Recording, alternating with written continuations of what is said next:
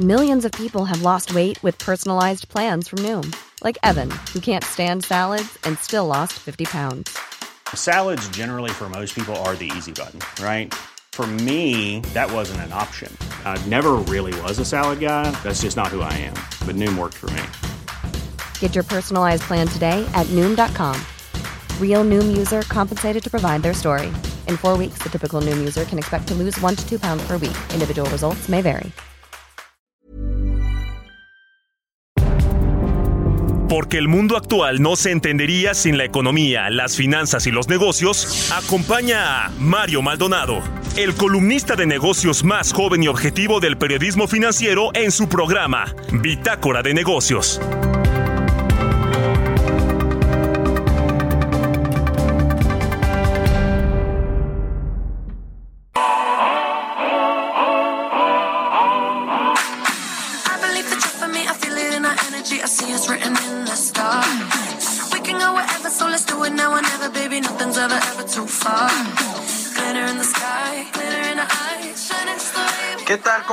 Muy buenos días. Bienvenidos a Bitácora de Negocios. Yo soy Mario Maldonado. Me da mucho gusto saludarlos en este jueves 14 de julio del 2022.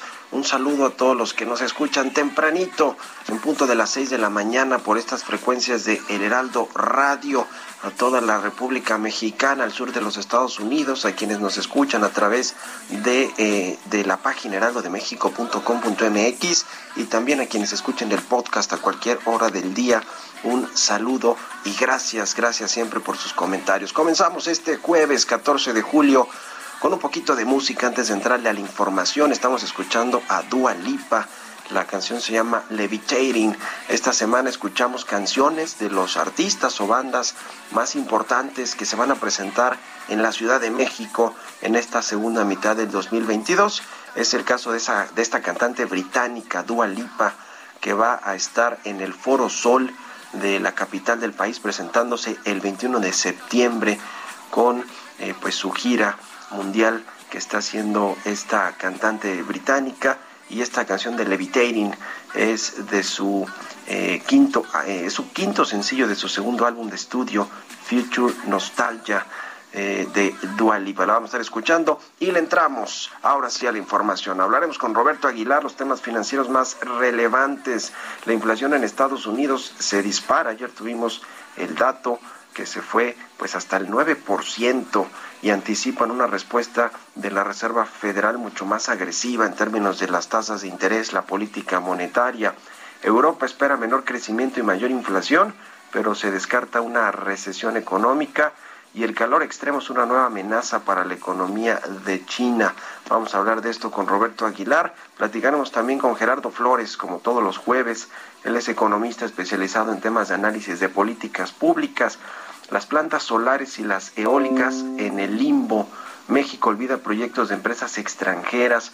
Ahora que se dio esta reunión de alto nivel en Washington. Ayer se reunieron los empresarios estadounidenses y mexicanos, entre otras cosas, para hablar del sector energético, en particular del sector eléctrico en México, la Comisión Federal de Electricidad, que por cierto, Manuel Barlet brilló, pero por su ausencia en esta reunión de alto nivel en Estados Unidos. Y la CFE, pues es la empresa con la que tienen más problemas en realidad las empresas extranjeras y privadas en general porque les ha quitado el mercado pues a través de cancelaciones de contratos o de simplemente pues no conectarlos a la infraestructura de la CFE. Le voy a platicar yo de eso al ratito en mi editorial. Vamos a hablar también con José Medina Mora, el presidente nacional de la Coparmex, que eh, pues eh, está pidiendo resultados concretos y certeza inversionistas después de esta reunión de alto nivel entre el presidente López Obrador y el presidente Joe Biden. Vamos a hablar de esto y otros eh, asuntos importantes para la inversión privada en México, el tema de la inflación, también cómo está pegando a las empresas y a los bolsillos de los trabajadores. La Coparmex pues se agrupa a buena parte de los patrones en México. Vamos a hablar de eso con José Medina Mora. Hablaremos también con Guillermina Rodríguez, ella es subdirectora de estudios económicos de City Banamex.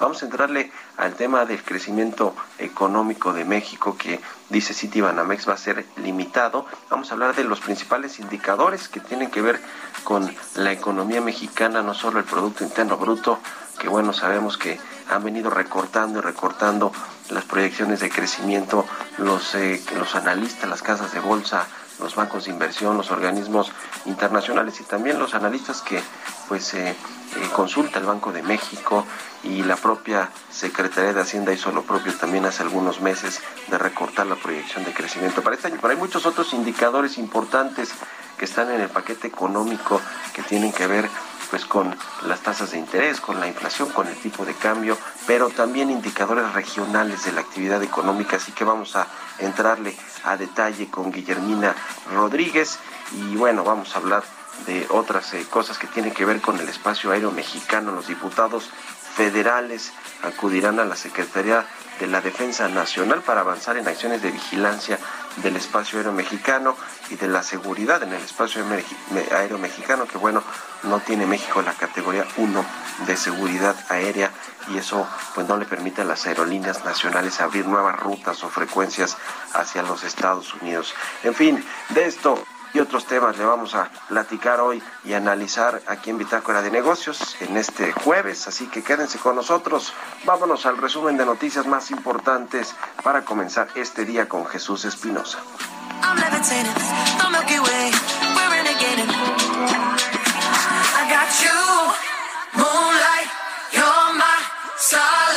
need you all night. All night. Come on, dance with me.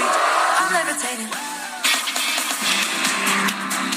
En la reunión en Washington con empresarios, el presidente Andrés Manuel López Obrador anunció que en los próximos dos años las empresas de Estados Unidos invertirán en México 40 mil millones de dólares y convocó a la iniciativa privada mexicana a acelerar la integración de inversiones con los países de Estados Unidos y Canadá frente a la incertidumbre actual. Este miércoles, Octavio Romero Oropesa, director de Petróleos Mexicanos, explicó que empresarios estadounidenses expresaron dudas sobre la política energética de México durante un foro celebrado en Washington con el presidente de México, Andrés Manuel López Obrador, aunque subrayó que estas preocupaciones se expresaron en muy buenos términos y afirmó que hay que agilizar muchas cosas para hacer más rápidos los procedimientos. El presidente de la Confederación de Cámaras Industriales, José Antonio Abugaber, indicó que las empresas mexicanas están preocupadas por la intervención e intromisión de los sindicatos de Estados Unidos en el mundo laboral en México. Detalló que por fortuna la Secretaría del Trabajo y la Secretaría de Economía han dado un seguimiento puntual a dichas quejas y las mismas se han desahogado de manera adecuada. Iván Pliego, presidente de la Comisión Nacional del Sistema de Ahorro para el Retiro, advirtió que la jubilación de alrededor de 70 mil mexicanos que este año dejarán de trabajar se vería afectada derivado de la alta volatilidad que se ha observado durante 2022 de no elegir el momento adecuado para hacer el trámite. El Grupo Aeroméxico dio el primer paso para su salida de la Bolsa Mexicana de Valores al presentar la solicitud formal ante la Comisión Nacional Bancaria y de Valores para obtener su autorización y realizar una oferta pública de adquisición de acciones forzosa. La inflación de Estados Unidos batió en junio un nuevo récord en los últimos 40 años al situar su tasa interanual en 9.1%, de acuerdo con datos publicados este miércoles por la Oficina de Estadísticas Laborales.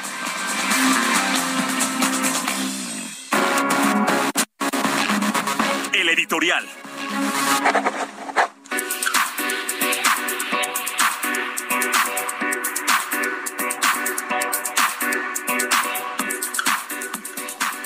Pues transcurrió esta reunión entre el presidente mexicano y el presidente de Estados Unidos allá en Washington, D.C., la capital de este país, el centro político de los Estados Unidos, pero también ayer hubo esta reunión conocida como el CEO Dialogue entre empresarios estadounidenses, mexicanos y por supuesto funcionarios de alto nivel. Estuvo ayer el presidente del observador, Joe Biden no estuvo en esta reunión, pero pues se trataron temas que tienen que ver con el comercio, con el TEMEC, con las inversiones eh, bilaterales, las inversiones de México en Estados Unidos y de Estados Unidos en nuestro país, de las empresas, pero se habló del tema importante para Estados Unidos, que es el Estado de Derecho, la certeza para poder hacer negocios en nuestro país y que se cumplan pues, los contratos, los términos de los acuerdos legales que se hacen cuando una empresa va a invertir en un país y que se tienen que respetar. No ha sido el caso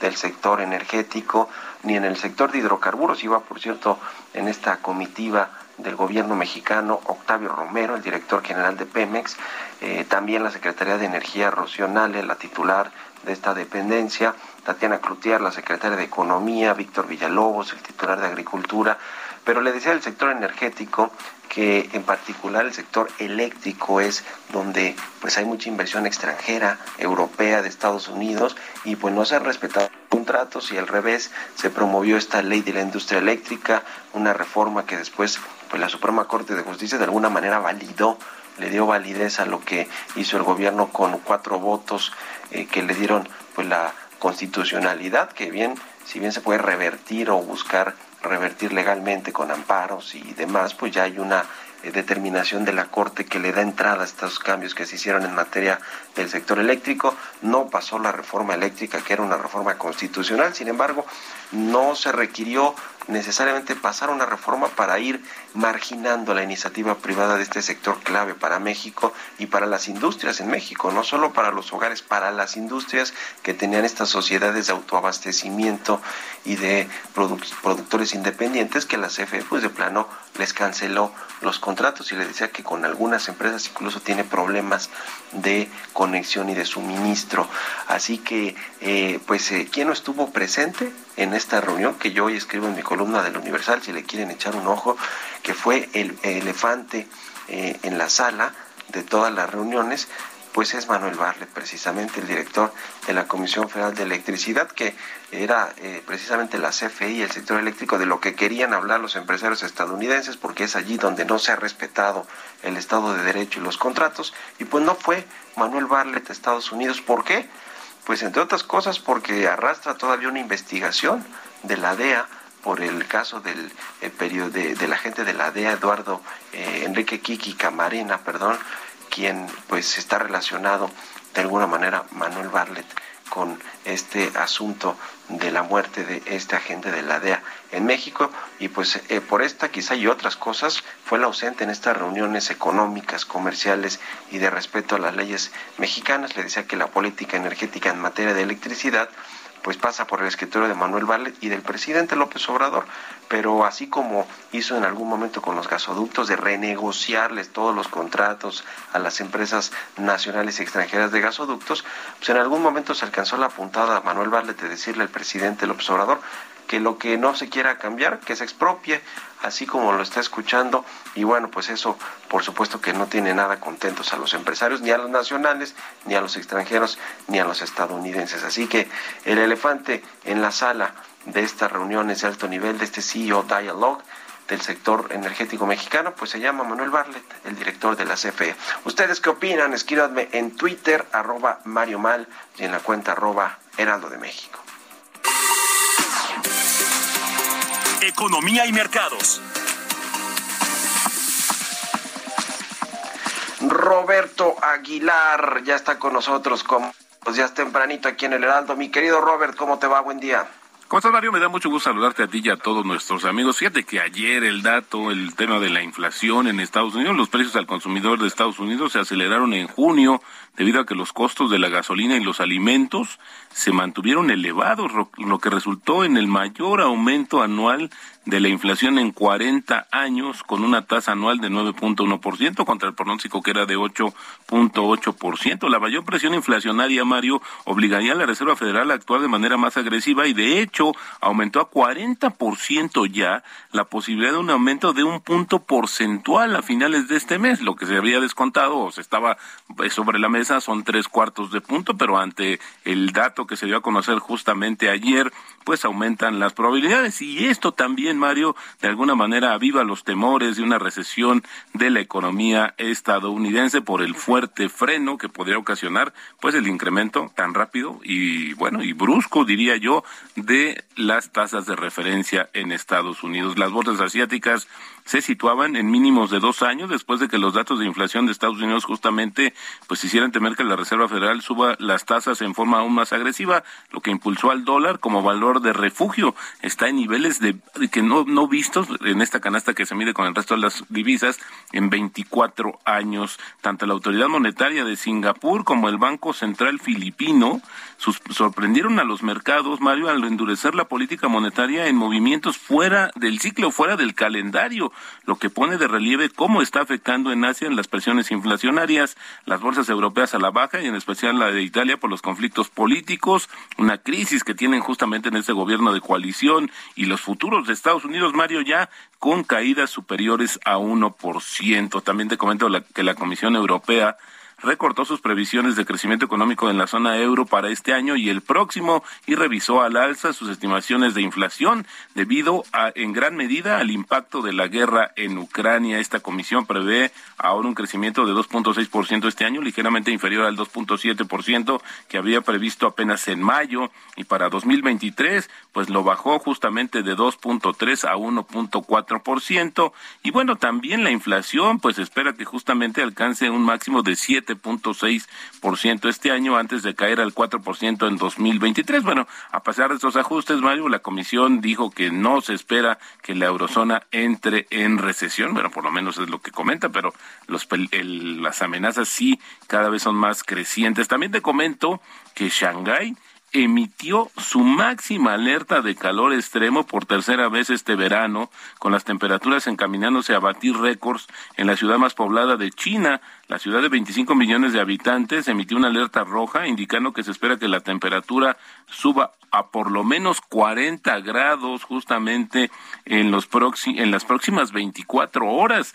En un sistema de alerta de tres niveles, la construcción y otros trabajos al aire libre deben de, disminuirse o de plano detenerse justamente bajo esta alerta roja. Shanghái ha emitido tres alertas rojas en los últimos cinco días, un hecho relativamente raro, pues porque ya la ciudad ha emitido en un total de 17 alertas de este tipo, Mario, pero desde 1873. Así es que este tema de la oleada de calor, pues podría nuevamente inmovilizar algunas actividades, pero también incrementar de manera sustancial la demanda de energía eléctrica. Así es que, bueno, otra situación que está rondando sobre la economía china. El tipo de cambio, Mario, fíjate, está cotizando en estos momentos en 20.91. En un ratito se nos fue rápido el tipo de cambio. Ayer marcó un 20.99. Hay que, hay que eh, recordar que el precio más alto del tipo de cambio fue en marzo, el 7 de marzo, cuando cotizó en 21.46. Pero bueno, ahora le vemos más cara de 21 al tipo de cambio que tiene una depreciación mensual ya cercana al 4%. Y la frase del día de hoy, quien invierte en acciones no debería estar demasiado preocupado por las erráticas fluctuaciones, puesto que a corto plazo el mercado de acciones se comporta como una máquina de votar, pero a largo plazo actúa como una báscula. Esto lo dijo en su momento Benjamin Graham. Muchas gracias, mi querido Robert. Un abrazo, muy buenos días. Nos vemos al ratito en la televisión. Igualmente, Mario, muy buenos días. Roberto Aguilar, síganlo en Twitter, Roberto AH6 con 20. Vamos a otra cosa. Políticas públicas y macroeconómicas. Y como todos los jueves, ya está con nosotros Gerardo Flores, él es economista especializado en temas de análisis de políticas públicas, columnista también. Mi querido Gerardo, ¿cómo te va? Buenos días. Eh, buenos días, Mario. Muy bien, muchas gracias. Un saludo para ti, todos los que nos escuchan. Precisamente hablando del sector energético, las plantas solares y eólicas, la energía limpia, pues está olvidada por este gobierno en México, está olvidando estos proyectos eh, pues de energías limpias, particularmente la inversión es empresas extranjeras, empresas europeas, españolas, francesas, pero también estadounidenses. ¿Cómo viste la reunión de los empresarios de ayer y del presidente Biden con eh, el presidente mexicano López Obrador y lo que tiene que ver con el sector energético y los litigios que se vendrán? Pues mira, eh, llama la atención, ¿no? Que, que con mucha facilidad se hagan eh, anuncios o, se, se, adelanten supuestos compromisos de inversión, por ejemplo, en, nuestro país, cuando vemos que pues eh, justamente en el sector energético hemos tenido un clima hostil para pues la inversión, sobre todo la inversión privada, y, y de ello da cuenta eh, la agencia de Roy, eh, Bloomberg, perdón, el día de ayer, ¿no? Que habla de, cómo México ha estado bloqueando eh, las solicitudes de permiso de, empresas europeas eh, para poder operar plantas de energía solar o de energía eólica, ¿no? Entonces, eh, justamente lo que quería comentar, a mí me llama mucho la atención que incluso en el comunicado de los presidentes, comunicado conjunto, se hable de un supuesto compromiso de ambas naciones de que enfrentando los retos del cambio climático eh, hablen de que están decididos a promover un ambiente de negocios que, que permita avanzar hacia una eh, Norteamérica más verde, ¿no? Y al mismo tiempo que vemos como el gobierno de México tiene una agenda muy clara de eh, pues de bloquear, de no permitir que avancen las inversiones, eh, como te decía, del sector privado en plantas de energía solar y o energía eólica, que son las que pues te darían este permitirían este cumplir este objetivo o esta aspiración de, de lograr avanzar hacia hacia un entorno más verde, ¿no? Entonces, e, eso es lo que me llama la atención, que haya una inconsistencia en el, en el discurso, en los compromisos, eh, frente a las acciones y las decisiones que toma el gobierno federal, pues de manera cotidiana, y pues ya a lo largo de estos últimos cuatro años que hemos visto cómo, pues cómo ha habido cierta, no cierta, sino una hostilidad abierta hacia este tipo de, de proyectos, y una decisión eh, para apoyar eh, la, la, operación de la Comisión Federal de Electricidad a pesar de los costos que ello represente, ¿no? Ahora, esta agenda verde que tiene clara Joe Biden y el gobierno de Estados Unidos de transición energética, lo mismo que los gobiernos europeos que quizá van incluso más adelantados que México y que Estados Unidos, eh, ¿Cómo la ves con este asunto de la reunión que hubo allá en Estados Unidos? Se, se, tocó el tema del sector energético, que es donde pues los inversionistas extranjeros y también los locales, los mexicanos, ven más incertidumbre jurídica y sobre todo ven un contrasentido de, de, cómo está yendo el mundo, ¿no? Hacia la transición energética, hacia las energías eh, limpias. Eh, ¿Qué te parece? Porque además también México tiene suscrito acuerdos como el Acuerdo de París y de la eh, COP19 y, y, y, demás que pues no está cumpliendo, Gerardo. Sí, no, no. Mira, yo no sé si hay una especie de pues yo te diría de candidez, de inocencia de estos empresarios, porque el que se hagan anuncios de, de inversiones 40 mil millones de dólares de aquí al 2024, pues yo lo inserto entre estos, en estos anuncios que ha hecho el gobierno de, de los proyectos de inversión, los eh, programas de inversión que pues hemos visto que pues prácticamente se ha cumplido muy poco, ¿no? Me parece que, que simplemente es este es retórica, me atrevería a decir, ¿eh? Gracias, Gerardo. Tenemos que ir a la pausa y regresamos. En un momento continuamos con la información más relevante del mundo financiero en Bitácora de Negocios con Mario Maldonado. Regresamos.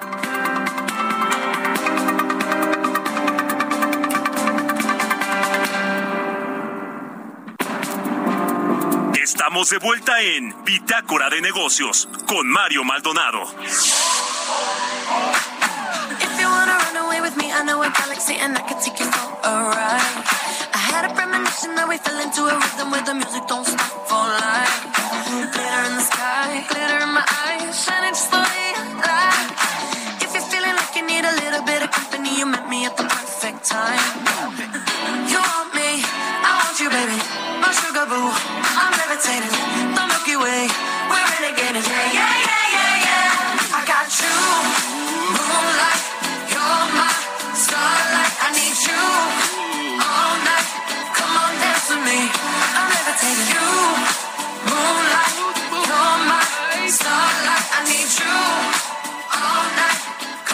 Ya estamos de regreso aquí en Bitácora de Negocios. Son las 6 de la mañana con 31 minutos, tiempo del centro de México y regresamos escuchando un poquito de música antes de irnos con la segunda parte de la información aquí en Bitácora de Negocios. Escuchamos a la cantante británica Dua Lipa. Esta canción se llama Levitating y la escuchamos a propósito de que Dua Lipa es una de las artistas que va a presentarse en México. Hiring for your small business? If you're not looking for professionals on LinkedIn, you're looking in the wrong place. That's like looking for your car keys in a fish tank. LinkedIn helps you hire professionals you can't find anywhere else, even those who aren't actively searching for a new job but might be open to the perfect role. In a given month, over 70% of LinkedIn users don't even visit other leading job sites. So start looking in the right place. With LinkedIn, you can hire professionals like a professional. Post your free job on linkedin.com slash people today. México, de las más representativas de la eh, música actual a nivel internacional y va a estar en, en México en el Foro Sol el 21 de septiembre. Así que va a estarse presentando Dualipa y esta canción pues a propósito de esta eh, próxima visita de la británica Dualipa a México, la canción Levitating que es de su segundo álbum de estudio y es su quinto sencillo. Vámonos eh, a otra cosa con Mónica Reyes que nos tiene información importante. Así es, Mario Maldonado, ¿cómo estás? Muy buenos días. Me da gusto saludarlos y platicarles, amigos, que con Pymes City Banamex pueden hacer crecer su negocio con uno de nuestros créditos y obtener 0% de comisión de apertura y plazos de hasta 60 meses. Abran su cuenta Pyme con el Banco Nacional de México. Vigencia al 31 de julio de 2022. CAT promedio 21.5% sin IVA. Calculado el 17 de marzo de 2022. Vigente al 17 de agosto de 2022. 2022. Regreso contigo a Bitácora de Negocios. Gracias, Mario, amigos. Bonito día. Gracias a Mónica Reyes. Vámonos ahora con el segundo resumen de noticias con Jesús Espinosa. Morena y sus aliados chocaron contra la oposición por las críticas sobre la visita del presidente Andrés Manuel López Obrador a su homólogo de Estados Unidos, Joe Biden, en Washington. Durante la sesión ordinaria de la comisión permanente, senadores panistas como Kenia López Rabadán afirmó que fue una visita mediocre donde el mandatario mexicano no logró ningún acuerdo concreto con el gobierno estadounidense. Al recorrer el Tianguis del Bienestar en San Pedro Pochutla, Oaxaca, Rosa Isela Rodríguez, secretaria de Seguridad y Protección Ciudadana, informó que el Tianguis beneficiará a más de 43 mil familias de la entidad afectadas por el huracán Ágata con la entrega gratuita de bienes nuevos, incautados o decomisados. Por instrucciones del presidente Andrés Manuel López Obrador, desde agosto del 2021 se inició con la estrategia del Tianguis del Bienestar para los municipios más alejados y con mayor necesidad de los estados de Guerrero, Veracruz, Oaxaca y Chiapas. Ahí mismo, Rosa Isela Rodríguez detalló que en Pochutla se beneficiará en cuatro días a más de 12 mil familias y se tiene previsto que en todo Oaxaca sean más de 43 mil. La titular de la Secretaría de Seguridad y Protección Ciudadana reconoció el trabajo de la Sedena para ayudar a las familias afectadas mediante el plan DN3 y explicó que al entregarles los productos de primera necesidad ayuda a desocupar las bodegas en donde estos se almacenan. La aerolínea Viva Aerobús anunció que debido a un retraso en la entrega de nueve aviones por parte de Airbus, postergará la puesta en marcha de ocho nuevas rutas desde el Aeropuerto Internacional Felipe Ángeles y la terminal de Toluca.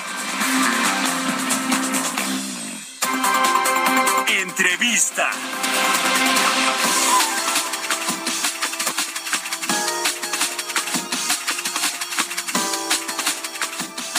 Vamos a platicar con José Medina Mora, él es presidente nacional de la Coparmex, la Confederación Patronal de la República Mexicana. ¿Cómo estás, José? Muy buenos días. Muy buenos días, Mario. Qué gusto saludarte. Igualmente, muchas gracias por estos minutos para el Heraldo Radio. Pues preguntarte primero, José, ¿cómo viste la reunión de alto nivel entre el presidente López Obrador y el presidente Joe Biden? ¿Qué es lo que rescatas de lo que se anunció, los cinco puntos principales en los que van a trabajar ambos eh, gobiernos y, sobre todo lo que tiene que ver con el tema económico, comercial y de inversión entre ambos países? Sí, bueno, en primera instancia, Mario, eh, este, celebramos que se haya dado este diálogo entre el presidente López Obrador y el presidente Biden, sobre todo después de que el presidente López Obrador no asistió a la cumbre de las Américas, era importante que se diera esta reunión, que hubiera diálogo, perdón, en, temas comunes eh, ante los desafíos globales que existen, pues sobre todo en la parte comercial, en lo que es el Tratado de Libre Comercio México, Estados Unidos y Canadá, en donde pues somos la región más competitiva del mundo y para eso es importante el que se cumplan los compromisos firmados en el TEMEC. Eh, se habló de este de esta implementación de la parte laboral, eh, pero también el trabajo que se tiene que hacer para las cadenas de suministro. Eh, también importante las inversiones que se acordaron hacer en frontera por parte de los Estados Unidos, 3.400 millones de dólares, por parte de México, eh, 1.500 millones de dólares, a tener más tecnología, a tener más vigilancia en las fronteras, pero al mismo tiempo agilidad. Hay que recordar que hay un millón de personas que cruzan todos los días entre México y Estados Unidos, 300 mil vehículos. Esto habla del dinamismo que tenemos en la relación comercial, pero también cultural, eh, social y hasta familiar. Eh, se habló, eh, también se acordó sobre este diálogo económico de alto nivel en donde se tiene que trabajar en ese entorno para que se den las inversiones, en donde hay una fuerza de trabajo inclusiva. Y en ese sentido pues muy importante lo que se habló en la parte migratoria de darle un orden a la migración eh, laboral sabiendo que se requiere esta mano de obra en los Estados Unidos y que eh, la migración es algo positivo porque ayuda a enriquecer las culturas pero que tiene que hacerse en orden. Quizá algo muy importante eh, en, la parte del cambio climático se habló de esta América del Norte verde hay eh, un compromiso para eh, trabajar en disminuir las emisiones de gas metano, en ese sentido, eh, eliminar las quemas que existen en nuestro país, tanto en, el mar como en, tierra. por otro lado, quizá también muy importante, Mario, el tema de seguridad. Hay un problema de drogas circulando hacia los Estados Unidos y por otro lado armas circulando hacia México, en donde se tiene que tener un mayor control en eh, las fronteras para evitar esto que produce inseguridad en, ambos países. Eh, finalmente, también eh, en cuanto a, la parte económica, resaltar el diálogo que tuvo el presidente López Obrador con el, el CEO Dialogue, esta reunión que se tiene entre empresas, grandes empresas mexicanas y grandes empresas americanas. Esto fue el día de ayer en la mañana en donde pues las empresas americanas pidieron claridad al presidente sobre las condiciones para que haya inversión en nuestro país por parte de las empresas americanas, sobre todo en el eh, sector de la energía. Eh, sabemos, Mario, que ha habido negociaciones, al menos 18 empresas americanas que han sido acompañadas eh, por el embajador Ken Salazar con el presidente, donde hay han negociado las condiciones para que se den esos proyectos de inversión. La petición de las empresas americanas en el CEO Dialogue es que estas sean condiciones generales, que reflejen lo que está firmado en el Tratado de Libre Comercio, en el TEMEC. Y bueno, lo que nos reportan estas empresas americanas es que hay una respuesta favorable del presidente López Obrador en cuanto a que desde luego se van a aceptar estas inversiones en el sector energético porque es algo de lo que necesita el país eh, eso es algo que es una buena noticia para el país, el que efectivamente se vayan a dar estas inversiones y estaremos revisando, Mario, que efectivamente estas se lleven a cabo. Ahora, eh, hablando del sector energético, que sin duda es uno de los que más preocupa a los inversionistas privados, por lo que ya hemos visto con la ley de la industria eléctrica, el intento de eh, reforma constitucional en el sector eléctrico y bueno, todos los cambios que ha habido eh, eh, por parte de, el gobierno federal a través del presidente, del Rocío Nale, del propio Manuel Barlet, director de la Comisión Federal de Electricidad, eh, que por cierto no estuvo en esta reunión de alto nivel allá en Washington, estuvo solamente Rocío Nale y el director de Pemex, Octavio Romero, pero quien llevó pues prácticamente esa información sobre el tema energético fue Tatiana Clutier, la secretaria de Economía, por lo que nos, nos comentan, José. este asunto se habla de litigios que podrían sumar más de 10 mil millones de dólares si es que el gobierno mexicano no logra eh, pues eh, eh, un consenso, un acuerdo pues con estas empresas extranjeras, sobre todo de Estados Unidos.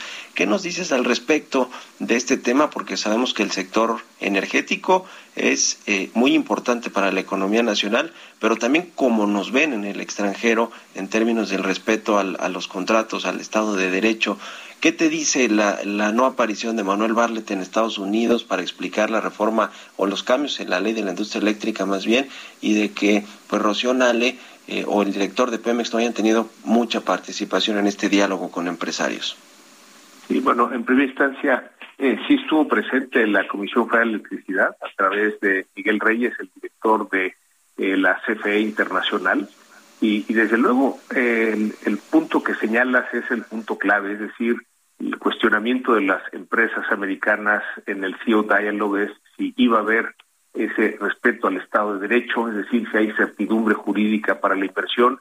Y en ese sentido, eh, pues con la claridad de que la reforma constitucional fue rechazada, que si bien la ley de la industria eléctrica sigue vigente, pues hubo eh, la opinión de siete de los once ministros de la Suprema Corte de Justicia de la Nación que opinan que es inconstitucional, que esto ha dado pie a que las empresas se amparen. Estos amparos han sido eh, favorables a las empresas, de tal manera que eh, hay este mensaje de que efectivamente se va a permitir esas inversiones que por otro lado se requieren en el país.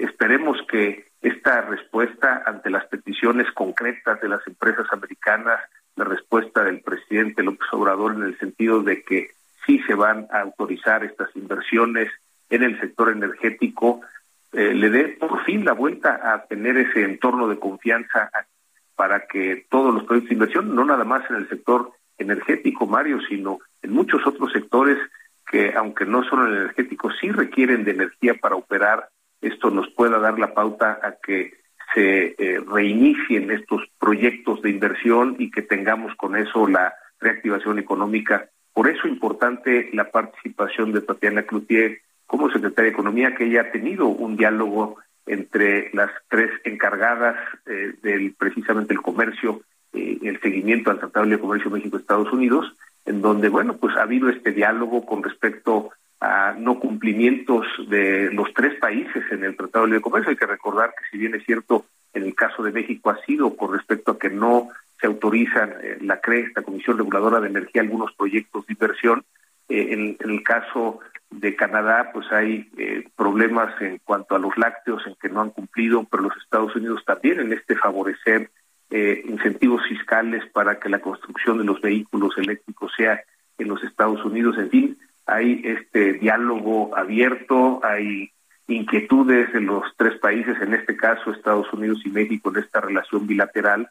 Y lo importante es que haya diálogo, que se ponga sobre la mesa esas inquietudes y que a partir del diálogo se vayan resolviendo, Mario.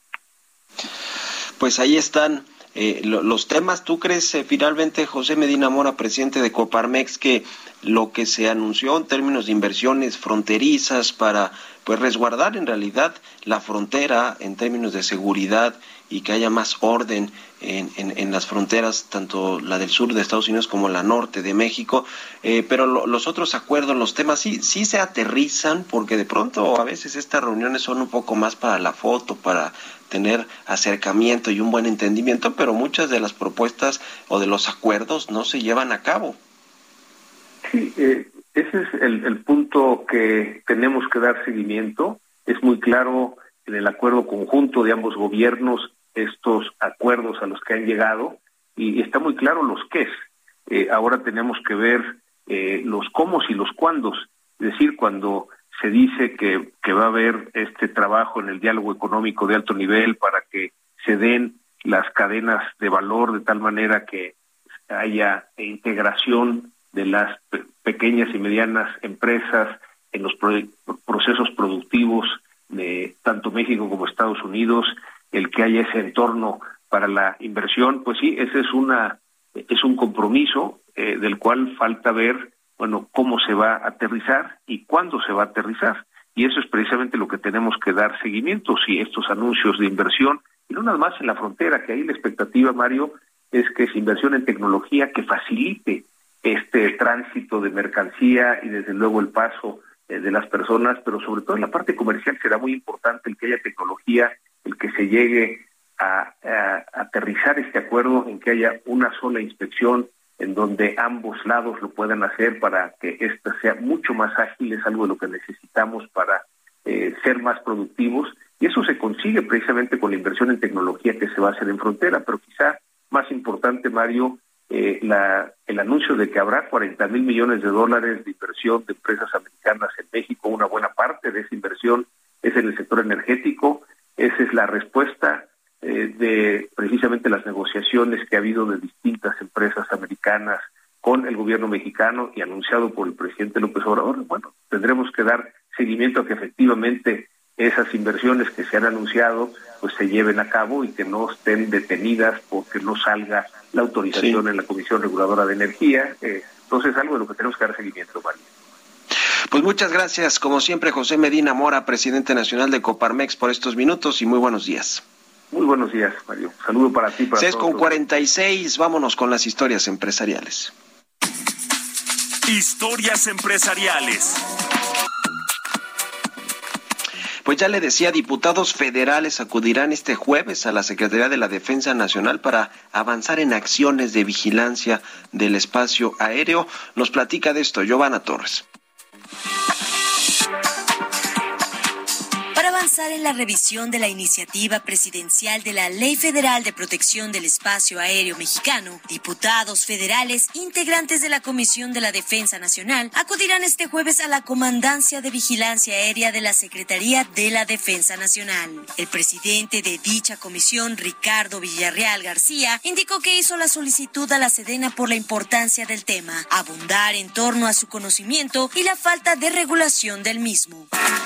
En la sexta sesión ordinaria de la comisión, el diputado federal del PAN precisó que acudirán a las oficinas del Sistema Integral de Vigilancia Aérea para constatar la importancia del trabajo que se realiza desde este punto y trabajar en la iniciativa del jefe del Ejecutivo. Reiteró que los diputados federales en la Comisión de Defensa Nacional buscan platicar con todos los expertos para poder tomar una decisión informada.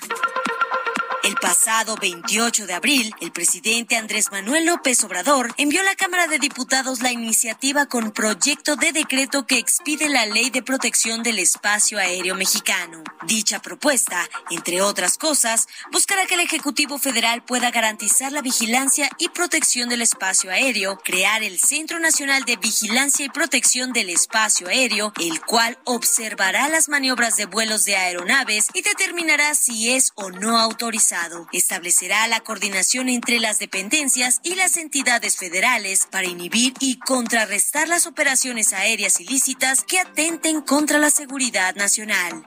Con información del Heraldo Digital para Bitácora de Negocios, Giovanna Torres. Bitácora de Negocios con Mario Maldonado.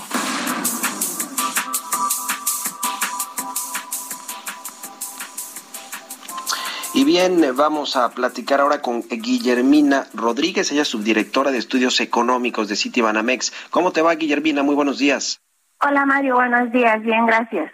Muchas gracias, como siempre, por estos minutos. Pues de entrada quiero preguntarte de Estados Unidos. Ayer salió el dato de la inflación, arribita de 9%, preocupante la inflación también en Estados Unidos, en particular lo que tiene que ver con las gasolinas, el precio de los combustibles y lo y lo pregunto también pues a propósito de esta reunión que tuvo esta semana el presidente mexicano con Joe Biden. Cuéntanos cómo estás viendo el escenario en Estados Unidos y también pues el fantasma de la recesión económica que hay en este país. Mira, eh, efectivamente fue un dato que sorprendió al, mercado e incluso a, nuestros analistas, de Citi. Eh, fue una inflación que, eh, sigue siendo la inflación más alta en 40 años y nosotros incluso consideramos que todavía no alcance su pico, que todavía pudiera ser un poquito mayor. Y finalmente esto lo que está haciendo pues es que está presionando a la Fed para que pues traiga, eh, no, incremente sus tasas nuevamente. Nosotros vemos un estimado de que sea de 75 puntos base, pero pudiera llegar a 100 puntos base, o bien durante las siguientes eh, reuniones que sigan siendo de 75 puntos base estos incrementos de la FED. Y bueno, pues esto genera cierta presión para que ya la el consumo no sea tan dinámico y pudiera sigue sigue manteniéndose este este fantasma de la recesión nuestro escenario base es que no no no va a haber recesión pero sí un un altergamiento de la de la economía va a disminuir un poco el consumo en fin, crecimiento menos al, al, al estimado inicialmente. Y todo esto pues tiene una incidencia en el mundo, pero en México sobre todo, que es nuestro principal socio comercial, los Estados Unidos, a donde van la mayoría de las exportaciones, pero también importamos muchos productos, materias primas de Estados Unidos. Y, se habla también de que nuestra inflación, que también es alta, no al 9%, pero sí arriba de, de 7% y dicen eh, los analistas que no ha tocado el techo tampoco acá en México del punto más alto al que puede llegar eh, la inflación pero eh, pues parte de este aumento de precios es importado de Estados Unidos o de otros países. ¿Cómo estás viendo todo este asunto de México y también la presión que tiene el Banco Central en política monetaria? Sí, efectivamente hay una parte muy importante de, de inflación importada eh, esto eh, inició, si quisiéramos llamarlo así, pues por el, tema del, de, las cadenas de suministro. Con el COVID hubo menos, eh, menos oferta de, chips, de todos los semiconductores. Eh, hubo también eh, una interrupción en todos los, em, pues, pues todos los suministros, con todas las materias primas que, que se destinaban a, para la producción pero además de esto, la guerra de entre Ucrania y Rusia ha, eh, ha empeorado la, situación, puesto que hay un incremento en las materias primas, en los precios de las materias primas, de los eh, de los energéticos, y esto incide directamente en los precios de muchos productos, principalmente los bienes, pero ahora ya estamos viendo que eh, los servicios también están incrementando de precios, pues por, eh, la recuperación propia de la actividad económica que se había eh, estado contenida principalmente por por COVID, que no había los servicios habían sido los los más afectados. Esta es la parte importada que, que nos está afectando definitivamente. creemos que los productos agrícolas pudieran eh, también tener unos precios mayores en los en los meses siguientes y esto definitivamente va va a impactar a la, a la inflación. Eh, tenemos toda esta parte importada de insumos, de materias primas, que sí está afectando definitivamente a los precios e internamente la mayor demanda de servicios, la recuperación de los mismos, pues también está afectando para que los precios sean mayores. Pues sí, un gran problema de inflación. Eh, eh, por último, en un minutito que nos queda, hoy salió el dato de la producción manufacturera de México, creció 13.8% a tasa anual real en, en mayo, el mejor resultado de los últimos meses. Hay indicadores que sí, pues se van bien o, o están recuperándose, ¿no? En México. Sí, fíjate que el sector manufacturero ha sido uno de los más dinámicos, incluso durante la pandemia, justamente por este crecimiento que tuvo Estados Unidos implicó ello que el, sector manufacturero tuviera mayor crecimiento vía demanda de las exportaciones eh, y eh, pues sigue sigue siendo dinámico. Eh, de hecho fue uno de los sectores que donde hubo menos caída del empleo se sostuvieron las plantas productivas para que eh, se recuperaran de, de mayor en mayor medida y esperamos que pues, con la regularización de los de los semiconductores que ya eh, eh, comienza a, a, normalizarse ya la, la, oferta, esto también pudiera ayudar al, al sector manufacturero. Y aquí quiero hacer un, un punto el sector eh, automotriz, por ejemplo, que es uno de los más afectados. Sí, sin duda. Eh, Guillermina, se acaba el tiempo y nos cae la guillotina, pero te agradezco mucho estos minutos y muy buenos días. Guillermina Rodríguez de City Group, de City Banamex. Y ya nos vamos, se quedan con Sergio y Lupita. Nos escuchamos mañana en punto de las seis. Muy buenos días.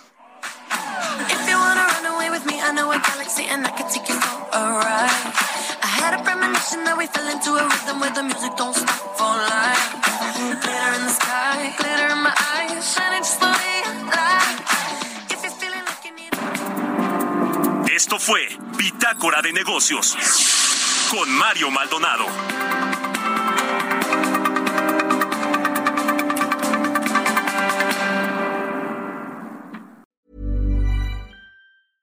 Mom deserves the best, and there's no better place to shop for Mother's Day than Whole Foods Market. They're your destination for unbeatable savings, from premium gifts to show-stopping flowers and irresistible desserts. Start by saving 33% with Prime on all body care and candles. Then get a 15-stem bunch of tulips for just $9.99 each with Prime. Round out Mom's menu with festive rosé, irresistible berry chantilly cake, and more special treats. Come celebrate Mother's Day at Whole Foods Market.